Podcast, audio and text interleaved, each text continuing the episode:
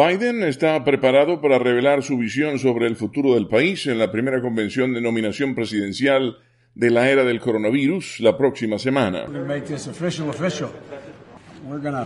Vamos a hacer que esto sea oficial, oficial.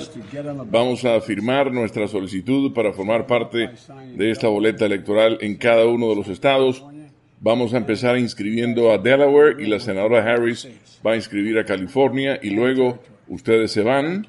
Vamos a poner manos a la obra e incorporar a todos los estados y territorios del país. Así que, gracias.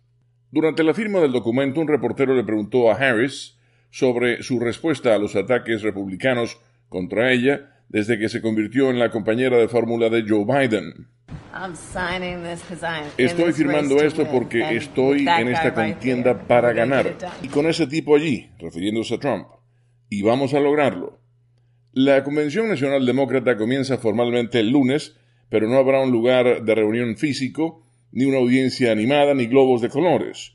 El programa consistirá en una serie de discursos de video en línea, la mitad de las cuales estarán pregrabadas, que se desarrollarán durante dos horas cada noche hasta que Biden acepte formalmente la nominación presidencial demócrata el jueves.